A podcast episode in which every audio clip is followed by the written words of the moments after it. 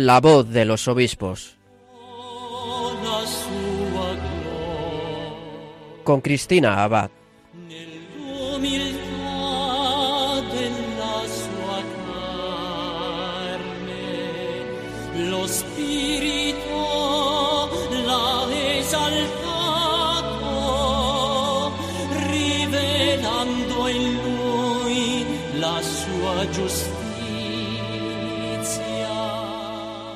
Muy buenas noches, queridos oyentes de Radio María, y muy feliz Pascua a todos.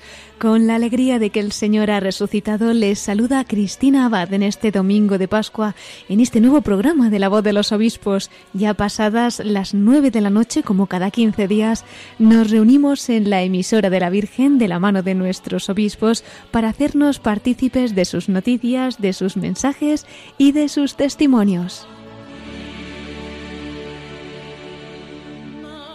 Y en este domingo de gloria que nos trae la resurrección del Señor, vamos a tener también un programa especial en el que conscientes del sufrimiento que continúa pasando la humanidad con la pandemia del coronavirus, nuestros obispos nos recuerdan que todo ese dolor, todo ese sufrimiento, pues eh, adquiere una dimensión redentora unida a la cruz de Jesús.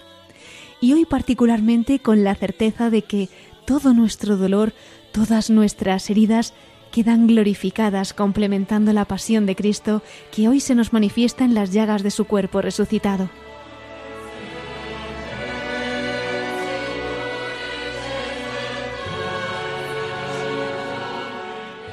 Y qué mejor que nuestros obispos para explicarnos este misterio, algunos de los cuales vamos a escuchar esta noche en esos mensajes que nos han dejado concretamente para este domingo de Pascua. Para ello cuento esta noche con la inestimable colaboración de Miquel Bordas. Muy buenas noches, Miquel. Muy buenas noches, Cristina, y muy Santa Pascua a todos nuestros oyentes. Muy Santa Pascua para ti también, Miquel. Queríamos comenzar este programa de la voz de los obispos haciéndonos eco de la iniciativa de un arzobispo que, aunque ha tenido lugar en Italia, nos ha introducido al mundo entero en el misterio de la resurrección y ha sido a través de la prueba más preciosa que conservamos en la Iglesia, la sábana santa. El caso es que la sábana santa que envolvió el cuerpo de nuestro Señor y en la que, como saben, quedaron grabadas las señales de su pasión cuando resucitó Jesús, se custodia en la ciudad italiana de Turín y se expone en ocasiones especiales. ¿Qué ha ocurrido entonces en esta ocasión? Pues quizá que a mayores sufrimientos el Señor también nos concede gracias mayores. Y ante estas circunstancias de tanto dolor que atravesamos en el mundo, el arzobispo de Turín, Monseñor Cesare Nosilia, ha expuesto la sábana santa. Lo hizo ayer, sábado santo, para que fuera venerada en la capilla que custodia el santo lienzo. Esta oración extraordinaria estuvo dirigida por Monseñor Nosilia y contó con la participación de un reducido número de fieles para respetar las restricciones recomendadas por sanidad en esta pandemia. Pero al ser retransmitida, ¿cuál fue la consecuencia? Pues que muchas personas del mundo entero pudimos unirnos a esta oración, entre ellos el Papa Francisco, quien lo expresaba en ese mensaje que envió al arzobispo de Turín y en el que le mandaba también su reconocimiento por este gesto que sale, decía el Papa, al encuentro del pueblo fiel de Dios, tan duramente probado por la pandemia del coronavirus. Recordaba el Papa en este mensaje que en el rostro de Jesús, en la sábana santa, vemos también los rostros de tantos hermanos enfermos, especialmente aquellos que están más solos, así como las víctimas de las guerras, de la violencia, de la esclavitud, de las persecuciones. El Santo Padre invitaba a participar en este acto viviendo en íntima unión con Cristo para experimentar la gracia y la alegría de la resurrección. Y por eso en esta noche de Domingo de Gloria vamos a comenzar nuestro programa uniéndonos a la oración que hizo el arzobispo de Turín, Monseñor Nosilia, ante la sábana santa, uniendo todo el dolor del mundo a las heridas de Jesús y con la esperanza que nos trae Cristo resucitado, sabiendo que Él nos hace participar de la victoria de la cruz. Rezamos con el arzobispo de Turín, Monseñor Nosilia, y tenemos también la ayuda de Miquel Bordas, que nos va a traducir sus palabras.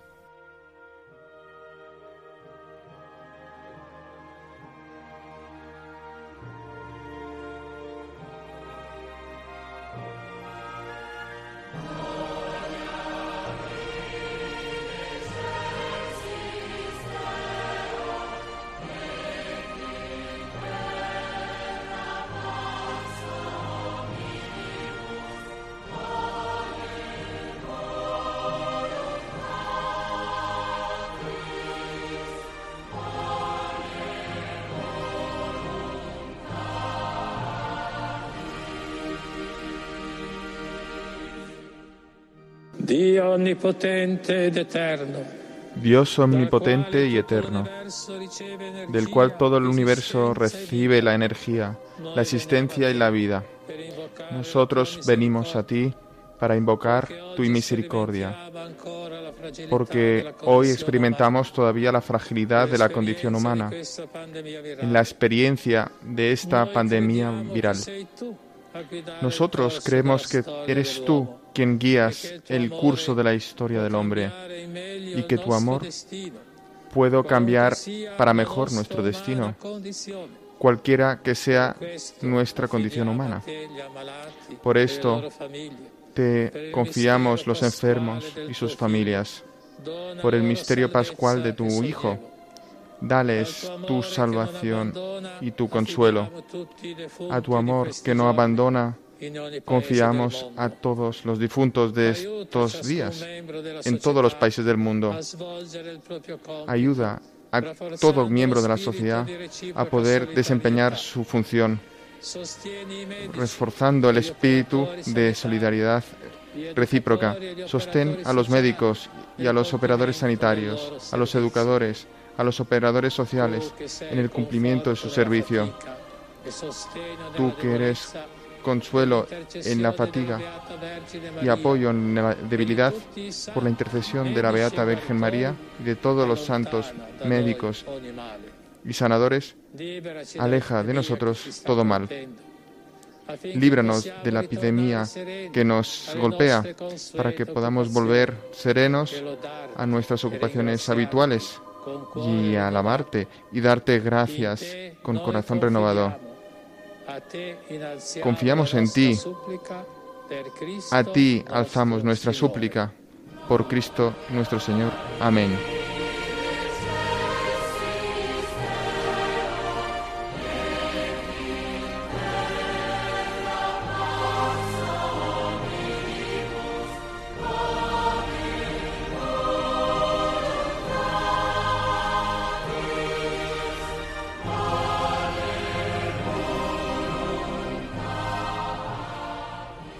Pues con esta confianza y con este corazón renovado, como ha dicho en esta oración el arzobispo de Turín, Monseñor Nosilia, continuamos este programa de la voz de los obispos.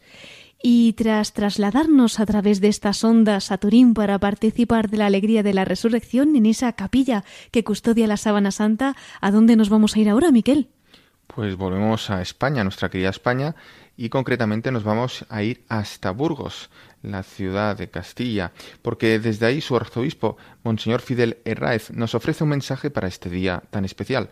Nos recuerda que efectivamente hemos vivido una Semana Santa muy diferente y también nos dice que es consciente de que a algunos les puede sorprender que el gozo de la resurrección pueda surgir en estos momentos, que para tantos son de abatimiento y desconsuelo. Pero esa es precisamente la sorpresa que nos invita a contemplar Monseñor Herráez, que tras el aparente fracaso del Calvario, los discípulos abatidos pudieron dirigir su invocación al resucitado, y afirma que eso fue para los primeros cristianos el manantial de su alegría y de su esperanza. Bueno, pues bien necesario es recordar esto en estos momentos, Miquel. Así que vamos a escucharlo. El arzobispo de Burgos, Monseñor Fidel Herráez.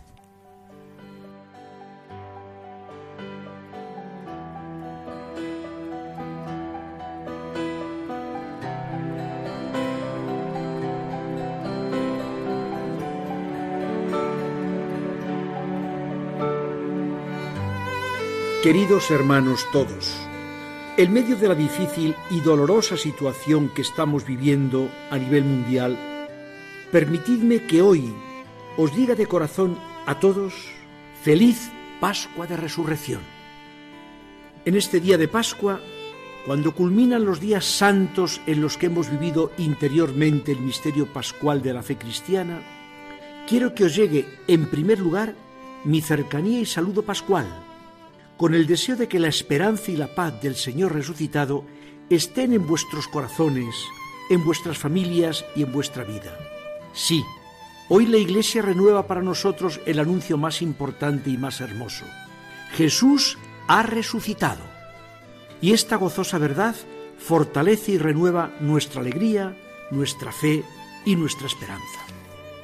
Hemos celebrado la Semana Santa de un modo diferente, como nunca hubiéramos podido imaginar, pero sé que no ha sido una Semana Santa indiferente, pues todo ello nos ha permitido descubrir aún mejor dimensiones profundas de nuestra experiencia cristiana a las que tal vez otras veces no habíamos prestado atención. Recuerdo de modo especial a los cofrades, que adquirían un protagonismo tan especial acompañando a Jesús en su pasión, muerte y resurrección. Estos días sin duda habrán podido detenerse de modo personal en las motivaciones que los empujaban a manifestar su fe procesionando por las calles. Y seguro que esta dura experiencia dará nuevo dinamismo a su compromiso cristiano como cofrades. Lo mismo puedo decir de nuestra comunidad cristiana hemos seguido algunos actos litúrgicos a través de medios diversos, desde el obligado confinamiento y a veces con situaciones personales o familiares de dolor, con angustia y con lágrimas. Todos hemos podido vivir de modo real lo que significa participar en los sufrimientos de Cristo. Hemos hecho nuestras las palabras de San Pablo, suplo en mi carne lo que falta a las tribulaciones de Cristo por su cuerpo, que es la Iglesia. Estoy seguro de que esta experiencia nos ha hecho más sensibles y nos ha abierto a la comunión con los sufrimientos de los demás. En este contexto, celebramos hoy la Pascua y proclamamos gozosos, como ha hecho la Iglesia desde su origen. El Señor resucitó. Aleluya. A algunos les puede sorprender que esta aclamación pueda surgir en medio del abatimiento y del desconsuelo. Quien sienta esa extrañeza no ha comprendido lo que es la fe cristiana porque nació de esa sorpresa. Tras el aparente fracaso del Calvario, los discípulos abatidos pudieron dirigir su invocación al resucitado. Eso fue para los primeros cristianos el manantial de su alegría y de su esperanza. Aquellos discípulos también se encontraban recluidos por miedo y por frustración. Y a través de la historia podemos hacer memoria de situaciones duras y terribles en las que los cristianos han celebrado la Pascua, encarcelados y a la espera del martirio, en periodos de persecución, en épocas de peste y hasta en campos de concentración. En todas esas ocasiones la Pascua ha sido celebrada como acontecimiento de salvación, como el paso de la oscuridad de la noche a la luminosidad del amanecer, porque la muerte no es el final del camino, porque siempre hay una luz que rasga las tinieblas porque la bondad no es destruida por el mal, porque la vida es más fuerte que la muerte. Por eso, en presencia del resucitado, seguimos proclamando, Aleluya, este es el día en que actuó el Señor. Esta celebración de la Pascua ha de purificar también nuestro sentido de la alegría y de la esperanza. Tendemos a confundirlas con manifestaciones externas o con la seguridad de nuestro bienestar, pero la Pascua nos orienta a encontrarlas en la transfiguración de cada uno de nosotros, cuando descubrimos el sabor de la vida que procede de Dios, cuando comprendemos que nuestra auténtica esperanza no se encuentra en los bienes perecederos, cuando confiamos nuestros muertos y todas las víctimas de la pandemia al amor eterno y misericordioso de Dios. La experiencia de la Pascua no se produce de modo automático supone un camino junto a Jesús y una conversión, como en el caso de aquellos primeros discípulos que proclamaron, El Señor resucitó, aleluya. Hoy le decimos también a la Virgen Dolorosa, Alégrate, María.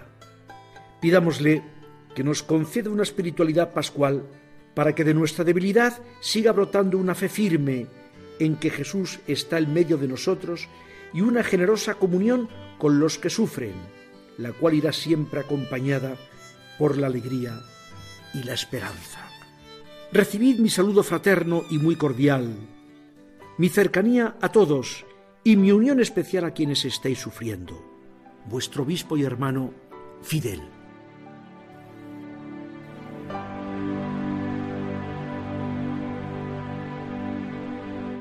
Acabamos de escuchar al arzobispo de Burgos, a Monseñor Fidel Herráez, que en este domingo de resurrección nos anima a que esta celebración de la Pascua purifique también nuestro sentido de la alegría y de la esperanza. Y Monseñor Herráez nos recuerda además que la Pascua nos orienta a encontrarlas en la transfiguración de cada uno de nosotros. Y todo ello, como nos indica el arzobispo de Burgos, de la mano de María, pidiéndole que nos conceda esa espiritualidad pascual. Eso es, Miquel, pues vamos a ponerlo en práctica también nosotros y vamos a pedírselo a la Virgen mientras escuchamos y oramos con esta canción.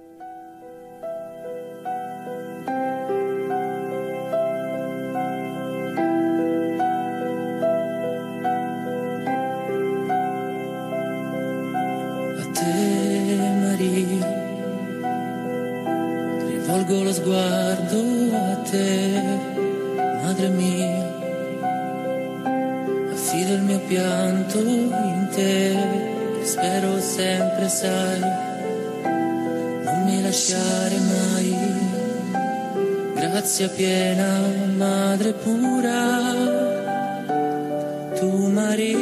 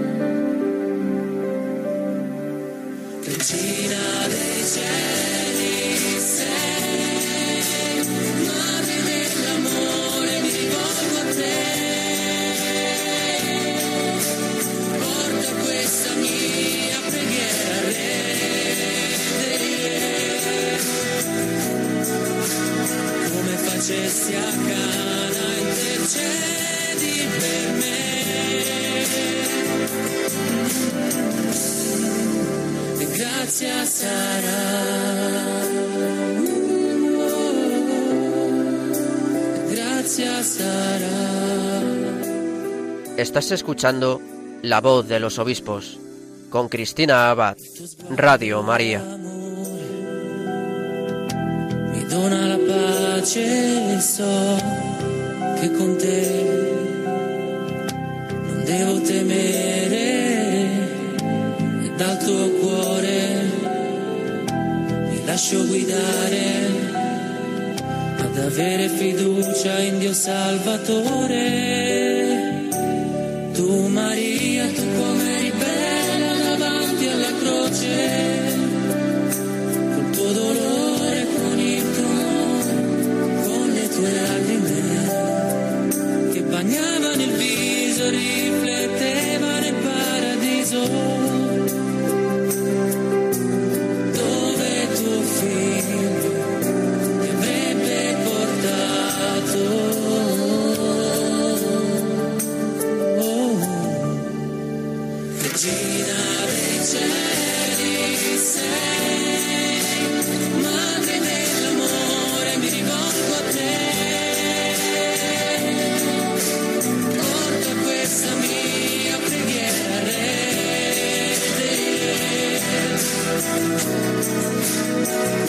Y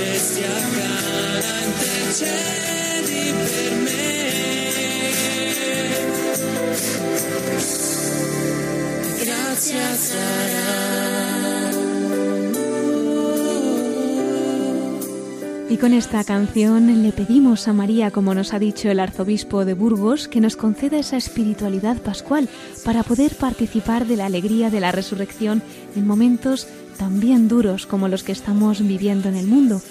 Continuamos en la voz de los obispos en este domingo de Pascua en el que nuestros obispos nos acompañan y nos contagian de esperanza aún en el sufrimiento. Precisamente a ustedes que están ahora en el hospital, que han perdido a algún ser querido, que están en la prisión o que están en sus residencias o en sus hogares, esta noche la Virgen nos invita a participar del gozo de la resurrección de su Hijo, con la esperanza de que Dios sacará un bien de toda esta prueba y que en la cruz Jesús ya ha vencido al mundo. Y por eso hoy, a las 12 del mediodía, como recordarán, sonaban las campanas de los templos, tal como ha pedido la Comisión Ejecutiva de la Conferencia Episcopal Española, uniéndose a la bendición Urbi et Orbi que ha impartido el Papa Francisco tras la celebración de esta mañana. Y en esta nota que publicaba la Comisión Ejecutiva de la Conferencia Episcopal señalaba que ante el drama que estamos viviendo con la muerte de miles de personas en la soledad, a veces a falta del consuelo de los familiares, la Iglesia pues es depositaria de la esperanza que brota de la fe en Cristo muerto y resucitado y que además se comparte en la caridad. Desde la conferencia episcopal afirmaban que tocaban las campanas precisamente para ofrecer esperanza a quienes hoy más la necesitan. Así es, Cristina, porque efectivamente ha sido una Semana Santa en la que la esperanza ha sido muy necesaria, mucho más que en otras ocasiones, quizá, ante situaciones tan dolorosas a causa de esta pandemia. Todo esto, además, unido al ayuno sacramental que estamos experimentando en estos días de confinamiento los fieles, ya que la mayor parte de nosotros no ha podido participar físicamente de los actos litúrgicos, por lo que también ha sido esto una purificación de la sed de Dios. Cierto, Miquel, y en ese sentido, pues llegaban estos días algunas noticias de determinadas diócesis que han sufrido la interrupción de, de la policía en las celebraciones litúrgicas. Como comentábamos en el programa anterior, nuestros obispos, siguiendo cada uno las recomendaciones de las autoridades sanitarias, pues eh, cada uno de ellos ha determinado en su diócesis lo que ha creído más oportuno. La mayor parte han decretado la suspensión de misas abiertas al público, otros incluso el cierre de los templos, y en otras diócesis se mantienen las celebraciones litúrgicas. Eso sí, guardando las medidas correspondientes, por supuesto, para evitar todo riesgo de contagio. El caso es que estas interrupciones que se han producido en plena misa, como en Cádiz o en Granada, ¿no? Están generando, pues como no, cierta inquietud en los fieles. Quizá convendría aclarar estos puntos, ¿no? Así es, Cristina. Ponemos, por ejemplo, el caso de Granada, porque es muy reciente para situarnos y, en el, y afecta también a su propio arzobispo, Monseñor Javier Martínez, quien estaba celebrando el oficio del Viernes Santo, con una veintena de fieles. Es una catedral grande, como muchos de nuestros oyentes conocerán, en la que caben hasta 900 personas. Y estas 20 personas que justamente estaban participando del oficio del Viernes Santo, pues por supuesto estaban guardando las medidas recomendadas. En plena celebración, en cambio, la Policía Nacional eh, acudió al templo y exigió a los fieles que desalojaran el templo porque de lo contrario serían sancionados. Así que el arzobispo, que en aquel momento estaba pronunciando su homilía, tuvo que interrumpir la celebración, darles, anticiparles la comunión y pedirles que dejaran, abandonaran el templo. Exacto, Miquel. Y ante situaciones como esta, pues vamos a recordar que los obispos, como Monseñor Javier Martínez, no han infringido la ley en ningún momento, ya que el artículo 11 del Real Decreto que declaró el establecimiento del estado de alarma dispone que la asistencia a los lugares de culto y a las ceremonias civiles y religiosas se condiciona a la adopción de medidas organizativas consistentes en evitar aglomeraciones de personas en función de las dimensiones y características de los lugares, de tal manera que se garantice a los asistentes la posibilidad de respetar la distancia entre ellos de al menos un metro. En este caso se cumplía. Esto es, Cristina. Por eso, en este sentido, eh, diversos expertos jurídicos han expresado sus dudas desde el punto de vista del derecho constitucional en cuanto a la posibilidad de que el estado de alarma pueda limitar o restringir injustificadamente derechos y libertades fundamentales reconocidos en la propia Constitución como es, por ejemplo, la libertad religiosa. Así es, por toda esta confusión que está surgiendo, Miquel, pues vamos a comentar también que, según las fuentes consultadas de la Conferencia Episcopal Española, pues nuestros pastores, por un lado, nos han recomendado que nos quedemos en casa y nos unamos espiritualmente a las celebraciones y al mismo tiempo defienden el derecho de la Iglesia a dar culto a Dios. Recordamos que la última orden ministerial impide las celebraciones fúnebres, pero sin afectar al resto de los actos religiosos siempre que se mantengan las condiciones adecuadas, ¿no? Sí, por supuesto. Y aquí, desde la Conferencia Episcopal Española, se hace un apunte importante se pide que las celebraciones sean sin participación del pueblo, pero no sin fieles. Esto lo hemos podido ver claro incluso en los actos litúrgicos que ha celebrado el propio Papa en el Vaticano esta Semana Santa, en el que hemos visto la participación de una representación de fieles, no más de una veintena, como podían ser los de la Catedral de Granada del pasado Viernes Santo. Este reducido grupo de fieles puede ayudar en la celebración, participar en las lecturas, etc. Por tanto, Miquel, podemos decir que lo que tenemos que tener claro es, por un lado, que la conferencia episcopal recomienda colaborar quedándonos en casa y por otro, también defiende ese derecho a celebrar la fe y especialmente en estos días, ¿no? Como nos decían, hacer presente al Señor y su victoria sobre la muerte, celebrando sin la participación del pueblo pero lo que no significa que no haya fieles en absoluto. Siempre, eso sí, remarcamos con las medidas adecuadas y que nos han recomendado las autoridades sanitarias. Mejor, Cristina, no lo podías decir. bueno, Miquel, ya que estamos con noticias, en nuestro último programa, si te acuerdas, pedíamos oraciones a nuestros oyentes por esos obispos que habían sido contagiados de coronavirus y que estaban ingresados. Y bueno, pues tenemos que anunciar que dos de ellos ya han comunicado su recuperación. Sí, Cristina, son realmente muy buenas noticias. Pues ellos son el obispo de Palencia, Monseñor Manuel Herrero, y el obispo de Salamanca, Monseñor Carlos López. Así es, les agradecemos, por tanto, queridos oyentes, sus oraciones por ellos y seguimos también rezando por el obispo de Ávila, especialmente Monseñor José María Gil Tamayo, que sigue ingresado, aunque evoluciona favorablemente, gracias a Dios. Cristina, pues le encomendamos, claro que sí. Y además están dando ahora un testimonio muy edificante, porque tanto don Manuel Herrero como don Carlos López han comentado en sus mensajes tras su recuperación que este proceso viral, esta enfermedad, pues les ha acercado más al Señor, si cabe, pues a, través de la cruz de la enfermedad. Es verdad, me estoy acordando, por ejemplo, de, del obispo de Salamanca, ¿no? De don Carlos López, que en su mensaje afirmaba que tenía la firme convicción de que el Señor había querido curarle para que en adelante cuidara más de todos los hermanos que el Señor le ha encargado guardar por amor a él. Y es que realmente, Miquel, la cruz de Cristo acogida con amor nos va asemejando a su corazón, ¿verdad? Así nos lo transmite también el obispo de Córdoba, Monseñor Demetrio Fernández, en ese mensaje que nos ha dejado para este domingo de resurrección, en el que subraya que el acontecimiento de la resurrección ha cambiado el rumbo de la historia y que con tanto amor uno se siente movido a amar de la misma manera. ¿Qué te parece si lo escuchamos? Me parece muy bien, Cristina. Pues vamos a oír ahora mismo a Monseñor Demetrio Fernández, obispo de Córdoba.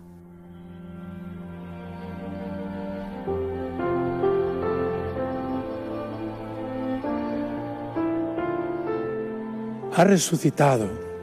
Aleluya. Esta es la gran noticia para anunciar al mundo entero.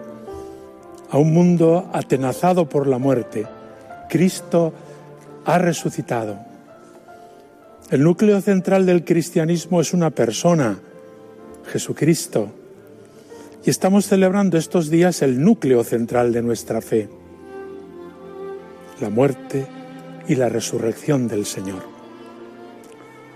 Los días de Semana Santa hemos asistido con emoción, conmovidos, a la celebración de la pasión y muerte de Jesús, tal como nos narran los Evangelios y tal como nos lo transmite la Iglesia. La liturgia tiene la capacidad de traernos el misterio que celebramos, de manera que podamos asistir en directo a los acontecimientos que sucedieron una vez y se nos transmiten en directo en la celebración litúrgica. Impresiona contemplar a Jesús que va a la muerte, como cordero al matadero, en actitud de amor obediente al Padre y en actitud de amor solidario con toda la humanidad con cada persona. Lo vemos colgado en la cruz, no como un objeto decorativo, sino como una realidad histórica que ha sucedido hace dos mil años. Solo el contemplar los distintos momentos de esa pasión que culmina en la muerte conmueve al que lo contempla. Y si además profundiza en los motivos, se da cuenta del amor desbordante que ha motivado todo esto amó más que padeció, le gustaba decir a San Juan de Ávila. Si nos detenemos a contemplar estos acontecimientos es porque están saturados de amor a cada uno de nosotros, de manera que cada uno podemos decir en primera persona, me amó y se entregó por mí.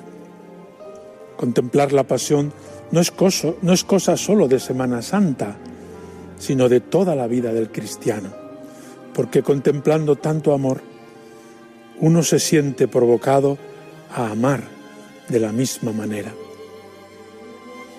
Todo eso no sería más que un nostálgico recuerdo del pasado si no hubiera resucitado. El acontecimiento de la resurrección es el que da sentido a todo. Aquel que colgó en el madero de la cruz, que murió y fue sepultado, ha resucitado. Ha vencido la muerte, la suya y la nuestra. Y esta noticia ha llegado hasta los confines de la tierra y ha llenado el corazón de regocijo para todos. Nadie, ningún líder de la humanidad ha tocado tan a fondo el problema del hombre. Este hombre, nosotros, con tanto deseo de vivir y sin embargo sometido a la muerte. Solo Jesús, Cordero inocente, ha llegado hasta nosotros y ha compartido nuestra desgracia, la muerte que es consecuencia del pecado. Y solo Él ha vencido la muerte resucitando para no morir nunca jamás. Solo Jesús ha resuelto este problema, el problema del hombre. Lo vemos de cerca estos días de la pandemia. La muerte nos alcanza y nos hace sufrir. Por eso la victoria de Cristo es más sonora, más urgente, más necesaria. El acontecimiento de la resurrección es un hecho real, no imaginario ni virtual. Le sucedió al mismo Jesús de manera que ya no está muerto, su sepulcro está vacío. No busquéis entre los muertos al que vive, porque ha resucitado. Es un hecho histórico que sucedió en un lugar y en una fecha concreta y ha dejado huellas históricas constatables. Y sobre todo es un hecho del que hay numerosos testigos que lo han visto, han estado con él, lo han tocado y han convivido hasta su ascensión a los cielos. No hay acontecimiento en la historia de la humanidad que goce de tanta historicidad como la resurrección del Señor. Ha sido sometido a todo tipo de análisis, ha hecho correr ríos de tinta en todas las épocas. Es un hecho verificado con todas las garantías. Los apóstoles son testigos directos y su testimonio es prolongado por la Iglesia a lo largo de la historia. El acontecimiento de la resurrección ha cambiado la vida de muchísimas personas y ha cambiado el curso de la historia humana, introduciendo en la misma la novedad del resucitado. Cuando llegamos a estas fechas de celebración de la resurrección del Señor, se afianza la fe del pueblo creyente. Y muchos que no creían comienzan a creer, como le pasó al apóstol Tomás, que cuando se lo contaron dijo, si no lo veo, no lo creo. Jesús tuvo la condescendencia y la paciencia de mostrarle sus llagas. Y Tomás se rindió, confesando, Señor mío y Dios mío. La fe en Jesús resucitado no es sencilla consecuencia de un razonamiento, sino fruto de un encuentro con Jesús, de donde brota la fe. Celebrar en la liturgia este hecho quiere introducir en nuestra vida una renovación de la fe y de la esperanza, que desemboca en un amor ardiente capaz de transformarlo todo. Feliz Pascua de resurrección a todos. Cristo ha resucitado, verdaderamente ha resucitado. Nosotros lo hemos visto y damos testimonio al mundo entero de esta gran noticia para que la alegría llegue a todos los corazones. Recibid mi afecto y mi bendición en estas fiestas de Pascua.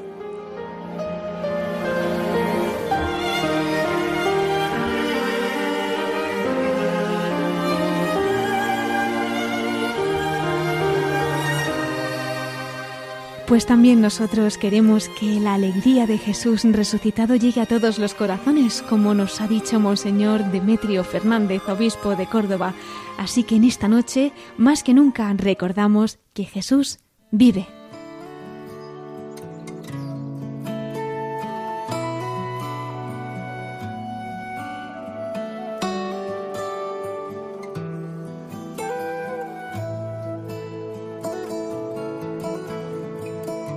Visitar al Señor.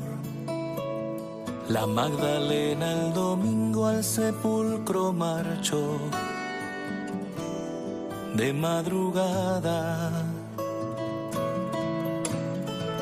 Pero alguien más removió la piedra que lo cerraba y echando a correr llegó a casa de Pedro y contó. Del sepulcro han llevado al Señor, no sabemos dónde pueda estar. Y corrieron a ver lo ocurrido Pedro y uno más. Buscaban al resucitado, al que vivo está, al que vivo está. Dios Padre lo ha glorificado, Cristo vivo está. Aleluya.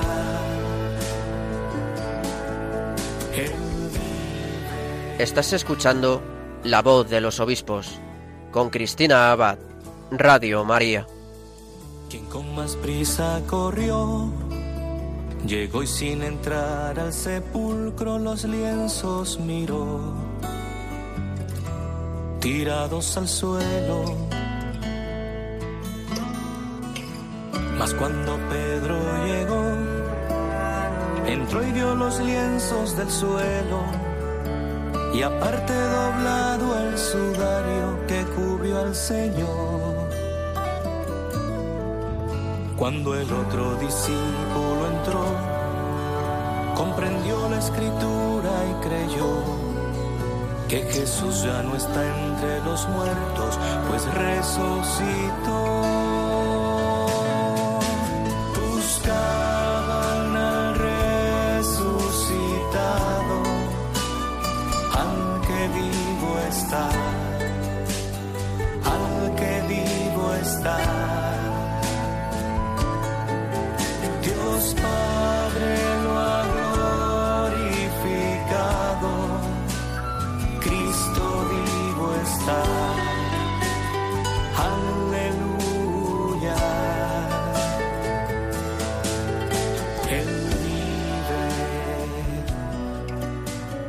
Continuamos, queridos oyentes, en La Voz de los Obispos, en este programa especial que estamos emitiendo en este domingo de Pascua, en el que nuestros obispos, bien conscientes de la Semana Santa tan probada que hemos tenido y la prueba que continuamos teniendo, ¿verdad?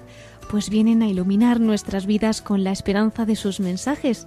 A veces, como escuchábamos decir al arzobispo de Burgos, nos podría parecer una contradicción que en medio del sufrimiento que vivimos podamos también experimentar la alegría de la resurrección. De hecho, hay uno de nuestros obispos que viene a decirnos que esto es un secreto. Miquel, seguro que tú sabes a quién me estoy refiriendo. Pues si no me equivoco, Cristina, se trata del arzobispo de Tarragona, Monseñor Joan Planellas. Y seguramente nuestros oyentes querrán saber por qué. Vamos a escucharlo. Pues escuchamos a Monseñor Joan Planellas, arzobispo de Tarragona.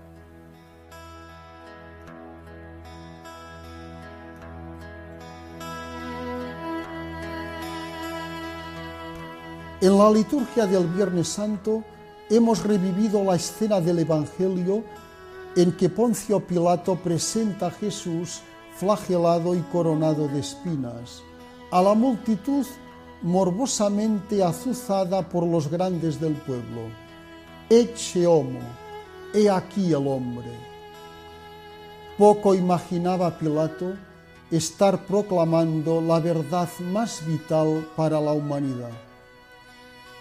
San Juan Pablo II, en su libro Cruzando el umbral de la esperanza, escrito en el año 1994, declara que Cristo ha dado en la verdad íntima del hombre, sobre todo con su cruz y su resurrección. Porque Cristo nos dice que para encontrar la vida hay que perderla, para nacer hay que morir, para salvarse hay que tomar la cruz. Esta es la verdad esencial del Evangelio, afirma el Santo Papa, que siempre y en todas partes tropezará con la protesta del hombre.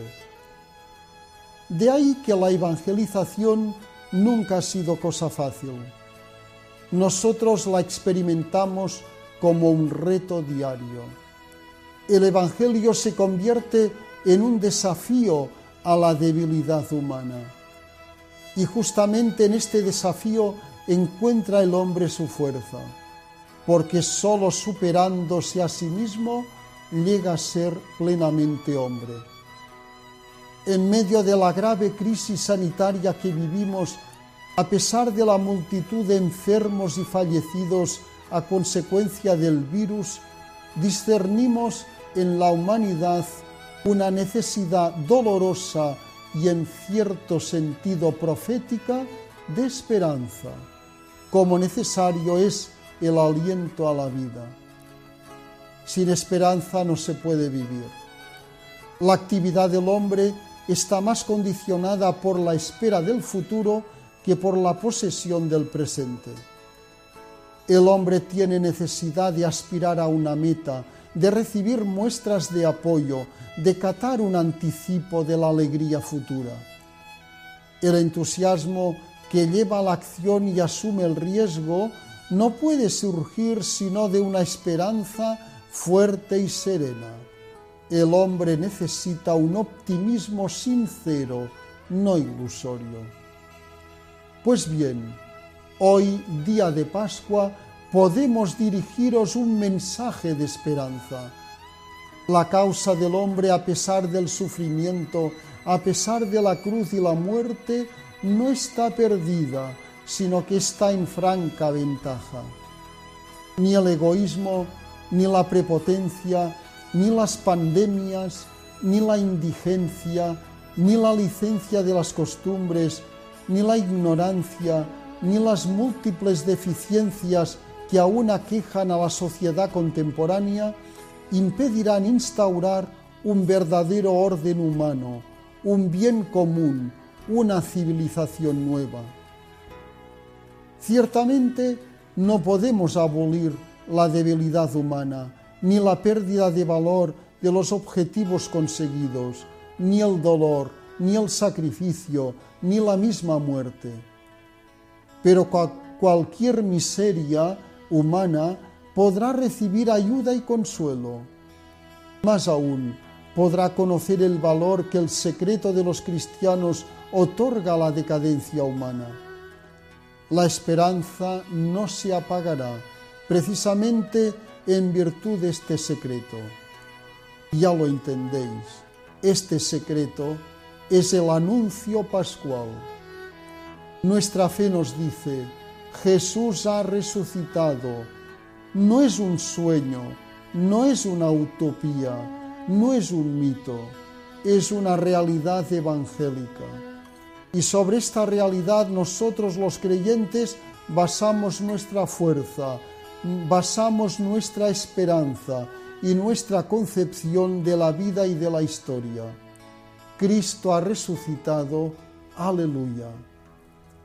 Desde la perspectiva de la muerte y resurrección de Cristo, tan humana y al mismo tiempo tan divina, os animo a retomar cada día la aventura de la fe en medio de las contrariedades y las tormentas de nuestro mundo. A todos, Santa Pascua.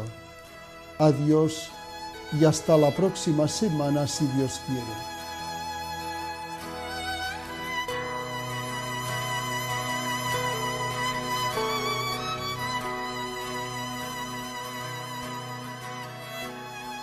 Pues como han podido escuchar, ese era el secreto de los cristianos que encontramos en la Pascua y del que nos ha hablado el arzobispo de Tarragona, Monseñor Joan Planellas. Pues sí, Cristina, como nos decía Monseñor Planellas, no podemos abolir la debilidad humana, ni el dolor, ni el sacrificio, ni la muerte. Pero cualquier miseria humana, como él nos dice, podrá recibir ayuda y consuelo. Y precisamente gracias a este anuncio de la Pascua, la esperanza no se apagará. Exacto, y para ayudarnos a que no se apague esta esperanza, qué mejor que la Madre de toda esperanza, la Virgen María. Por eso, como siempre, vamos a poner todas estas cosas en su corazón, en el corazón de María. Y el obispo que esta noche nos va a acercar al corazón de nuestra Madre es el obispo de Asidonia Jerez, Monseñor José Mazuelos.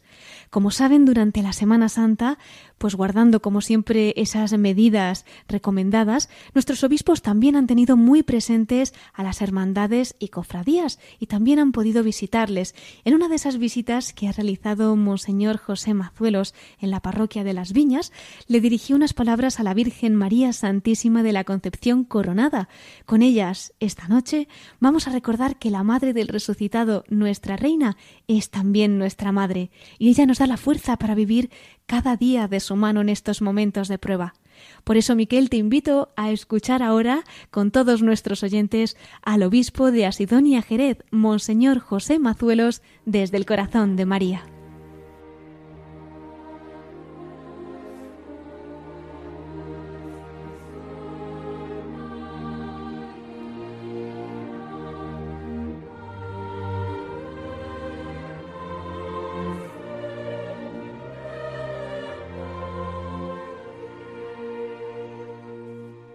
Y a ti, Santísima Madre de la Concepción Coronada, a todos vosotros hermanos, esta corona nos habla de fortaleza, esta corona nos habla de que María está ahí, esta corona nos habla de que está en los cielos y tiene poder para ayudarnos, para interceder por su Hijo, porque ella se hizo corredentora. Yo os invito a, a sentir realmente la presencia de la Virgen María. Yo esa es la experiencia que tengo Tantas veces los sacerdotes eh, en la soledad, recuerdo en tiempos de Colombia, soledad, violencia, enfermedad, sentirte solo, solo, pero sentir siempre el latido del corazón de María como una madre que está ahí. Así que yo esta experiencia os la digo para que también aquellos que estáis solos, aquellos que estáis ancianos, enfermos, que sintáis realmente que le deis un sitio a María, a María Santísima de la Concepción Coronada en vuestra casa, que seguro y en vuestro corazón que vais a sentir a una madre cercana, porque ella reina sobre los cielos. Por eso vamos ahora a dirigirnos a ella con las palabras del ángel. Dios te salve María, llena eres de gracia, el Señor es contigo. Bendita tú eres entre todas las mujeres y bendito es el fruto de tu vientre Jesús. Santa María, Madre de Dios, ruega por nosotros pecadores, ahora y en la hora de nuestra muerte. Amén.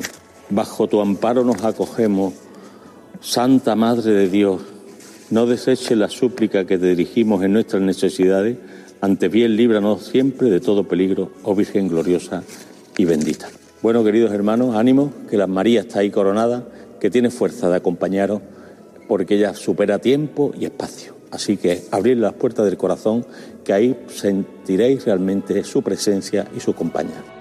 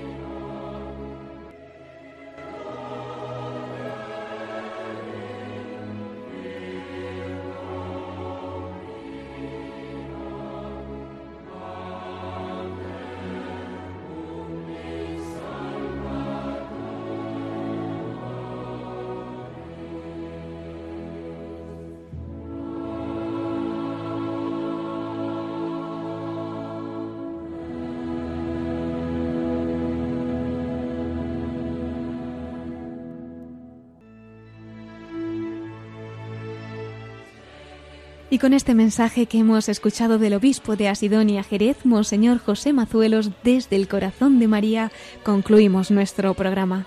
hoy dedicado a la esperanza que nos han traído nuestros obispos en este domingo de resurrección, iluminando nuestros corazones para este tiempo que continúa siendo de prueba, ¿verdad?, por ese sufrimiento que está causando el coronavirus, pero que también en la victoria de Jesús sobre la muerte nos hace ver que todo ese dolor tiene sentido, ya que sabemos que en Cristo hemos sido salvados.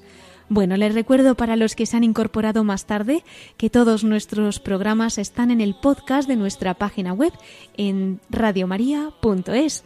Y les recuerdo también nuestro correo electrónico para todos aquellos que nos deseen escribir. Pueden hacerlo a la voz de los obispos arroba radiomaria.es. Miquel, muchísimas gracias por eh, tu colaboración en el programa de hoy, por esa traducción, por esos mensajes de nuestros obispos que nos has presentado y si Dios quiere, pues en dos semanas te esperamos nuevamente. muchísimas gracias, Cristina. Y recuerda que Cristo ha resucitado, verdaderamente, ha, resucitado, y que nuestra Madre se alegra. Bien, pues hasta dentro de 15 días, si Dios quiere. Si Dios quiere. Muchas gracias, Miquel, y muchas gracias a todos ustedes, queridos oyentes. Como decíamos, en 15 días les esperamos, si Dios quiere, a las 9 de la noche, a las 8 en Canarias. Hasta entonces, con nuestros obispos y con María, seguimos rezando por todos los que están sufriendo en estos momentos de pandemia y pidiendo a la Virgen que nos acompañe y que nos conceda la gracia para vivir esta prueba como una purificación. Les dejamos ahora con más noticias en el informativo de Radio María. Se despide Cristina Abad deseándoles una feliz y santa Pascua de Resurrección. Hasta dentro de dos semanas en La Voz de los Obispos.